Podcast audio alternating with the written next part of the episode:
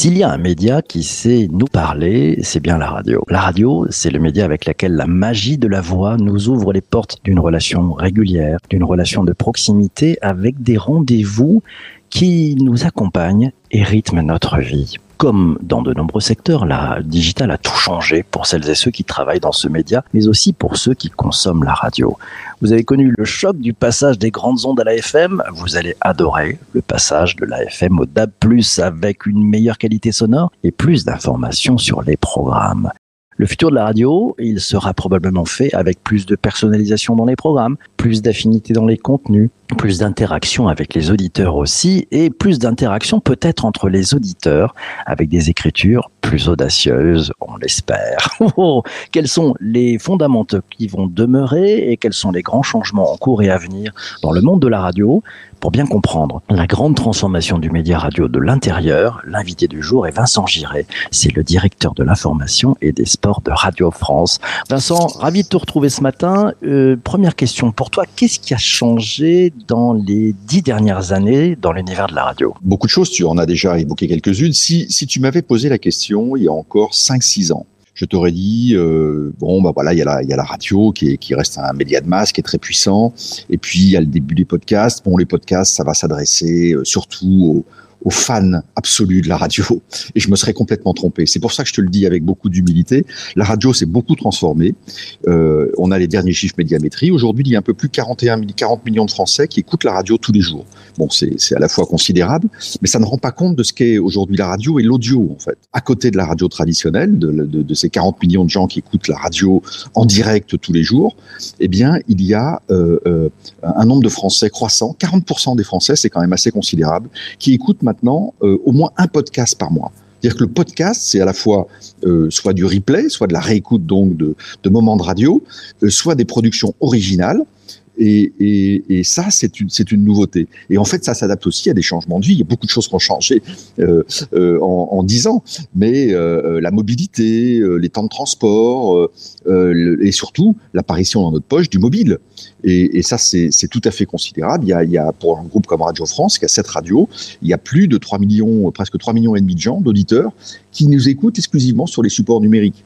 Donc euh, voilà. Et puis les, les, les podcasts, euh, par exemple pour Radio France, euh, un podcast téléchargé sur deux et vient de Radio France, et c'est presque 90 millions de podcasts, d'écoute en fait à la demande au mois d'octobre. Mmh. Tu vois, c'est absolument considérable. Ces choses-là n'existaient pas euh, à ce point-là il y a encore euh, trois ou cinq ans.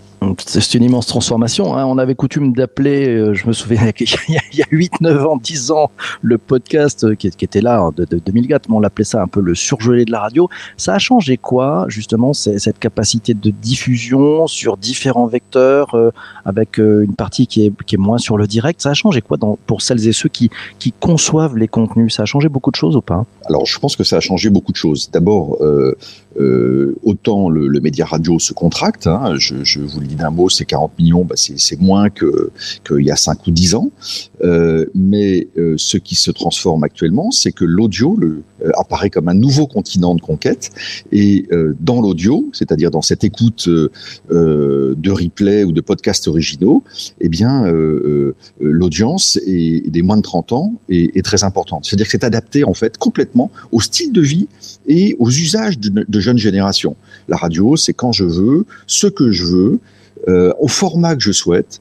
Et, ça, c'est une, accessibilité de la radio euh, qui a complètement transformé l'offre. Parce que vous voyez bien que là, on est du coup sur un, un, une offre qui a décuplé, puisqu'on peut tout réécouter, et qu'en plus, on a des productions qu'on qu'on n'entend pas sur la radio traditionnelle. Donc, euh, ça a complètement transformé la puissance de l'offre. Et puis, dans nos métiers, si j'avais euh, trois mots pour résumer ce qu'on vit, nous, aujourd'hui. Il y a la vitesse, ça va très très vite, c'est-à-dire que les usages se transforment de façon extrêmement rapide. Il y a la symétrie, la symétrie parce que vous avez de nouveaux acteurs qu'on n'avait pas il y a 5 ou 10 ans, euh, les Cybelles, les, et puis, également le, la, la, puissance aujourd'hui de Spotify, par exemple. Hein. Et puis vous avez l'interdépendance, c'est-à-dire que c'est des gens, avant nous travaillions dans notre, dans notre euh, sillon, j'allais dire, dans notre univers, on, était, euh, on, on travaillait seul. Aujourd'hui, on est interdépendant parce qu'on doit travailler avec une foule d'acteurs dont ces plateformes, dont ces, ces nouveaux producteurs de podcasts, euh, dont ces nouveaux diffuseurs, dans des logiques parfois de coproduction, euh, de co-distribution. Euh, c'est toute la chaîne en fait est transformée, à la fois de la, de la conception de programme, euh, à la façon dont on fait de la radio aujourd'hui. Une antenne comme France Culture, par exemple, euh, produit parfois des, des- du, du podcast qui est premier et qui va servir à construire l'antenne. Vous voyez, on a inversé le, le modèle et, et- et- et jusqu'à la diffusion où on peut décider, par exemple, que sur une série de podcasts, le, le- premier épisode va passer sur Spotify et puis les autres sont, seront sur notre support propriétaire euh, à Radio France. Bah, ça change pas mal de stratégie de lancement, hein, de, de mise en œuvre. On, on le voit effectivement. euh, je me souviens Totalement. podcasts de France Inter qui démarrent d'abord en podcast et qui finissent sur sur des émissions euh, pendant l'été. On prend la question d'Isabelle, c'est la première. Elle a dégainé. Est-ce que le parcours auditeur se conçoit à l'aune d'une écoute non linéaire avec des programmes qui sont imaginés différemment, Vincent? C'est une excellente question. Oui, bien sûr. C'est-à-dire que, euh, alors pas tout, pas tout le temps, pas partout, euh, mais euh, on- vous savez, on, a souvent dit, euh, ça a été vrai pour les médias traditionnels d'ailleurs, que euh, euh, les responsables de télévision s'étaient s'étaient pas assis euh, sur le canapé du téléspectateur pendant très longtemps, ou que les ou que les, les responsables de de, de, de, quotidien papier ne, s'étaient pas intéressés à, la façon dont leurs lecteurs lisaient ou ne lisaient plus ou lisaient différemment leur journal. Je, je, je crois que la radio, en tout cas nous essayons de le faire, nous essayons d'être vraiment dans dans le, parcours d'écoute. Euh, D'ailleurs, on, a vu combien euh, les choses pouvaient changer euh, quand tout d'un coup le pays est confiné. Eh bien, les gens ne, se réveillent plus à la même heure, n'écoutent plus à la, radio à la même heure, vont changer, les parcours d'usage vont être complètement différents. Est-ce que ça a un impact sur, le, sur la, programmation et sur la production, je l'ai dit d'un mot, mais oui, bien évidemment, c'est-à-dire que on, cherche à, à coller le plus possible aux usages. On teste aussi des formats. Euh, c'est un champ de créativité inouï pour l'audio qui est en train de se développer. Donc on teste des, des formats, on teste des, des longueurs, on, on, on- chacune de nos radios euh, imagine aujourd'hui une sorte d'atelier euh, de, fabrication audio et, et, tente, met sur le marché, euh, propose à nos auditeurs, notamment via notre appli propriétaire Radio France, des, podcasts, des formats, des contenus imaginés différemment, avec des gens aussi qui viennent de, l'extérieur de, Radio France. On est à l'écoute, on est en partage, on est dans, un, dans une phase de créativité où, il y a une zone de liberté formidable et on peut tester le marché très facilement. C'est ça aussi qui change. Hein, c'est que Proximité avec le marché. Proximité avec le marché et vous savez tout de suite si quelque chose prend ou ne prend pas. euh, et, et- et donc ça vous demande aussi de euh, d'essayer et d'échouer rapidement, comme disent nos amis anglo-saxons, euh, de Mhm. façon à tenter autre chose. Et, et ça, c'est très stimulant pour tous les créateurs, pour tous ceux qui aiment l'audio. Ça, C'est c'est un moment, euh, un moment dans l'histoire du média qui est absolument fascinant. Alors, de l'auditeur passif que nous étions il y a, il y a 15 ans, on, s'aperçoit qu'on aime désormais donner euh, notre avis euh, sur une émission, réagir en direct sur les réseaux sociaux. Cette, cette rapidité, euh, l'impact des réseaux sociaux a- a changé beaucoup de choses aussi pour celles et ceux qui fabriquent des programmes radio. Oui, je, je- je vous donne euh, aussi un, un- un- cas d'école euh, qui est celui de France Info. Euh, France Info, c'est une radio, euh, on l'a vu encore dans la dernière vague, qui va très très bien, qui est une radio historique à 35 ans, mais c'est aussi un média global depuis 5 ans. Média global, ça veut dire que c'est, voilà, il y a une alliance entre Radio France et France Télévisions pour faire à la fois un, site commun de news et une jeune chaîne de télévision. Aujourd'hui, ce média global France Info, il émet sur euh, 4, 15 canaux de diffusion. Dans les 15 canaux, il y a quoi? Il y a évidemment une, une, une radio, une télévision, euh, un site internet, mais il y a deux applis, euh, il y a, et il y a six réseaux sociaux. Il y a plein d'autres choses, hein. il y a les enceintes connectées, il y a les podcasts, etc. etc. Mais euh, vous voyez que les, la, notre présence sur les réseaux sociaux, selon, avec des formats spécifiques, euh, bien évidemment, l'écriture sur Instagram n'est pas la même que, que, que sur Twitter ou sur Facebook ou sur LinkedIn, mais, ou sur TikTok. Mais vous voyez que vous allez euh, vous intéresser à des publics différents, à des usages différents, à des modes d'écriture, à des narratifs différents. C'est là aussi où c'est un champ de créativité et euh, de façon à, à développer la, la puissance de votre marque et à toucher des publics selon des usages, selon des âges très différents. C'est ça qui est aussi fascinant. Vous voyez le, le, le champ presque infini que ça ouvre en ce moment sur l'audio. Il y a quelques mois, on voyait en début de cette année 2021 euh, l'explosion euh, de Clubhouse qui, qui est retombée depuis, puis qui Oui. peut-être petit à petit. Clubhouse, Twitter Spaces, ce sont les, les nouvelles radios libres. Euh, vous voyez ça comment, vous, de votre côté de professionnel de la radio? Vous, vous utilisez un mot qui, sonne, euh, euh, j'allais dire, avec beaucoup de plaisir à, mes oreilles, parce que euh, la première fois que j'ai fait de la radio, euh, c'était avant, euh, c'était l'année 80, avant la libéralisation des ondes. Et, ou la libération des ondes, et, et, euh, et j'ai sou- sou- souvenir euh, de, de, de, de, jeunes de 20 ans euh, qui, qui s'essayaient à la radio avec une, une adrénaline, une excitation, une liberté inouïe. On n'imagine pas aujourd'hui. Je pense d'ailleurs qu'il y y a quelque chose de ça aujourd'hui qui est en train de se passer dans cette transition numérique. Et, et oui, bien sûr, c'est euh, Clubhouse. On a on a on a tous voulu essayer tout de suite. Il y a eu d'ailleurs un engouement. euh, je crois qu'il y a eu un effet de mode où on, on a tous plongé pour voir, Mhm. pour écouter. Mhm. Et, et l'idée de pouvoir partager euh, quelque chose, c'est très intelligent Clubhouse quand même. Hein. Je sais pas ensuite si ça fera vraiment un usage. On, on va voir, c'est en train de se transformer. Et puis il a été copié en plus. Hein. Très vite, d'autres d'autres d'autres grands acteurs, d'autres plateformes ont essayé de copier le, le concept de Clubhouse. Mais ça répond, je pense, à quelque chose de de, de, très fort en ce moment et qu'on voit notamment chez les jeunes générations. Euh, quand vous discutez, on a fait beaucoup de, groupes nous euh, pour essayer de comprendre les, usages, les envies en fait des jeunes générations. Je parle de ceux qui ont autour de, de 18-25 ans aujourd'hui. La première chose qu'ils vous disent, c'est est-ce que vous pourriez pas créer un espace social sécurisé où nous pourrions discuter entre nous en s'écoutant, euh, sans être bâché, euh, sans agressivité, sans insultes, où on ne risque rien euh, pour notre réputation, pour pour ce qu'on peut dire. On peut se tromper, on peut avoir une phrase maladroite, euh, mal interprétée, etc. Ils veulent un espace sécurisé. Et Clubhouse, c'était une tentative de créer dans l'audio un, un espace sécurisé et, de, et, et, et- avec une grande modernité de, de, de, de conversation. En fait, voilà. Est-ce qu'on va être capable de Ça nous fait du bien dans la période. Hein d'être capable Mhm. de converser, euh, euh, j'allais dire de manière civilisée et pacifique. Vous voyez bien à quoi je fais référence Mhm, à ce sûr, public aujourd'hui qui est qui est très pollué. Donc euh, moi je, je regarde ça avec beaucoup d'intérêt. Je ne sais pas si les choses se sont cristallisées. Je pense que c'est un peu tôt, mais l'idée d'un quelque chose qui fait penser. Vous savez, euh, on réinvente toujours des choses euh, qui ont déjà existé parfois. Mais vous vous souvenez la CB des des des, des, des chauffeurs de, de camions, Ouais. euh, des transporteurs qui euh, conversaient euh, sur une sur un sur une onde particulière et, et voilà qu'on appelait la CB. Ben, Mhm. Dans Clubhouse, il y a- il y a quelque chose de la CB, de liberté de, de la CB. Et, et peut-être que ça va ça va se développer, ça va cristalliser. Il faut attendre un peu, mais c'est très intéressant. Très intéressant. Allez, je prends la question de, de Laura, qui nous dit fan de l'info à la radio, France Info, bien sûr, elle rejoint Isabelle. Est-ce qu'il n'y a pas moins de, de reportages et de deep dive, plus de snack content?